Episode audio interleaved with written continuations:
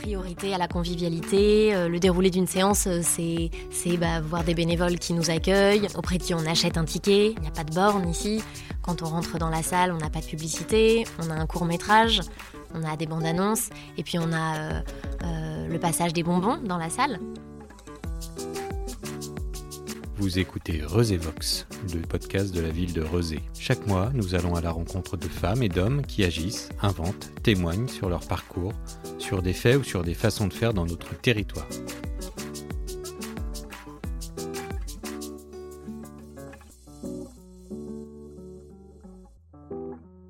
Bonjour, je m'appelle Marie Baldo et je suis directrice du cinéma Saint-Paul de Rezé. Je suis arrivée euh, au cinéma en mai 2022 et j'ai travaillé avant, mais toujours dans les salles de cinéma. Ça faisait une dizaine d'années que je travaille euh, dans l'exploitation de salles euh, en région parisienne. Un an et demi avant, j'étais dans une salle en Loire-Atlantique à Valette, dans le vignoble. Voilà. Et puis j'ai mon parcours, bah, j'ai fait des études de cinéma et j'ai fait une formation spécifique en direction d'exploitation cinématographique. Donc c'est, vo- c'est votre univers, le cinéma, on va dire que c'était vraiment vos- une passion de, de jeunesse, je sais pas, peut-être J'ai toujours été passionnée de cinéma. Je pensais que du coup que je voulais faire des films, mais j'ai eu un, un déclic. Enfin, j'ai rencontré un exploitant de salle quand je faisais des études de. J'ai fait un BTS en montage et j'ai rencontré un exploitant qui a parlé de son métier. Et c'est là que j'ai compris que ce que je voulais faire, c'était pas faire des films, mais c'était plutôt les montrer. Pour moi, le, le cinéma, c'est vraiment. C'est très fédérateur. Et j'avais le sentiment que je préférais euh, mettre en place des temps où le public. euh, euh, et ensemble visionne un film, euh, échange autour du cinéma. C'est le lieu en tant que tel, ce que représente la salle de cinéma, qui n'est pas juste à mes yeux un lieu de diffusion, en fait, c'est tout ce qu'il y a autour. C'est un lieu de vie, c'est un lieu d'échange, un lieu de rencontre, c'est un lieu où les publics se croisent, des gens qui ne se connaissent pas et qui, le temps d'une séance, se retrouvent à côté, partagent un sourire ou une larme. Voilà, ça paraît... euh, en fait, c'est, ça, ça paraît rien, mais en fait, c'est, c'est important. Est-ce qu'on peut refaire un petit peu l'histoire du, du- du cinéma Saint-Paul depuis qu'il existe? Ça fait très longtemps, je crois. Bah, c'est une salle historique hein, sur la ville. Elle est vraiment très ancrée sur son territoire. Une association, l'association La Paternelle, qui a été créée en 1904, qui euh, était liée à l'évêché, donc à la paroisse euh, Saint-Paul. Et puis, ce sont eux qui ont créé le théâtre en 1936. Et deux ans plus tard, en 1938, euh, le théâtre est devenu euh, salle de cinéma. Ils se sont munis d'un projecteur et ils ont commencé à faire des séances de cinéma qui étaient du coup toujours gérées euh, par une association et donc par des bénévoles. Et comment finalement ça fonctionne au quotidien? Parce que j'imagine que bon, il y a beaucoup de missions, il y a beaucoup de choses à faire. Comment on répartit les tâches? Comment comment ça fonctionne?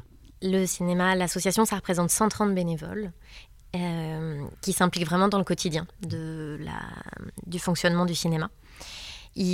Tous, ces, bénévoles sont répartis en équipes. Il y a cinq équipes qui assurent les séances euh, du soir et des week-ends. Et il y a une équipe qui s'occupe des séances scolaires et euh, des séances pendant les vacances scolaires. Et ensuite, les bénévoles, ceux qu'ils souhaitent, sont répartis par commission, comme la programmation, les ciné-débats, euh, l'accessibilité, la communication, la sécurité, euh, les courts-métrages, avec notamment le festival Montre ton cours, l'informatique.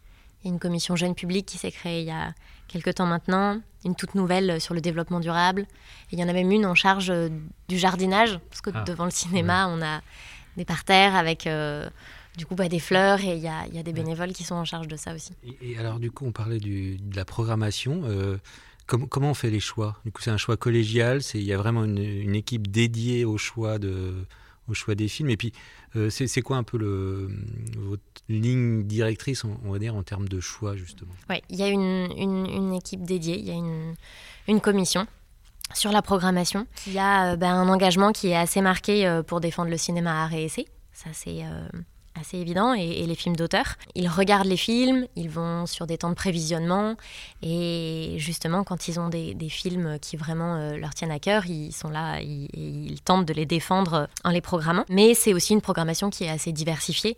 L'idée, c'est de permettre à tous les Roséens euh, et Roséennes de se, de se retrouver dans la programmation du cinéma. Je pense que il y a une nécessité de, démocratiser la culture aussi, et donc euh, d'encourager la fréquentation de notre lieu tout le monde. Donc il y a une réflexion autour de, l'accessibilité et puis bah, aussi de la programmation.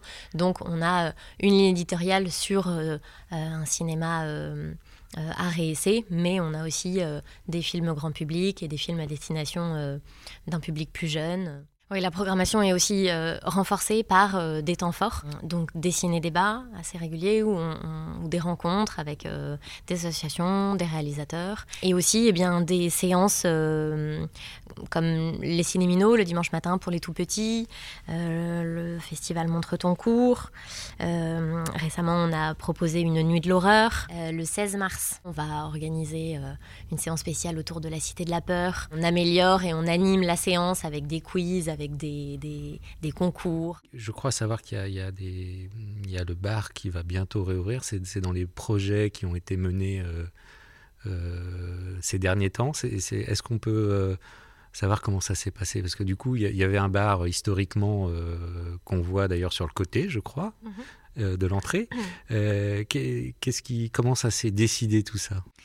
C'est à l'initiative aussi d'un groupe de bénévoles. Donc le, bar, il a toujours, je pense qu'il y a quelques années encore, il était même euh, souvent utilisé. De temps en temps, pendant les entractes, euh, il, était, euh, on proposait aux spectateurs un petit verre.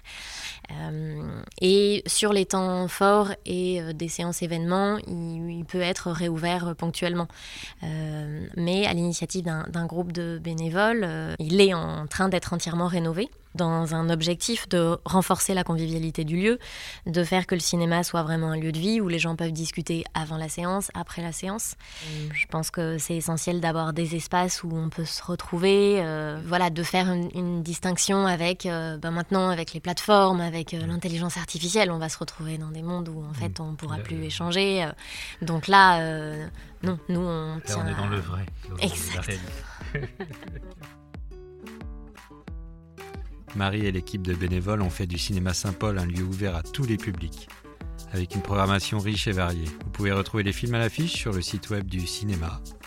Et pour s'y rendre, c'est au 38 rue Julien Douillard. Bonne séance Merci d'avoir écouté cet épisode de Resévox. On se retrouve le mois prochain pour une nouvelle rencontre.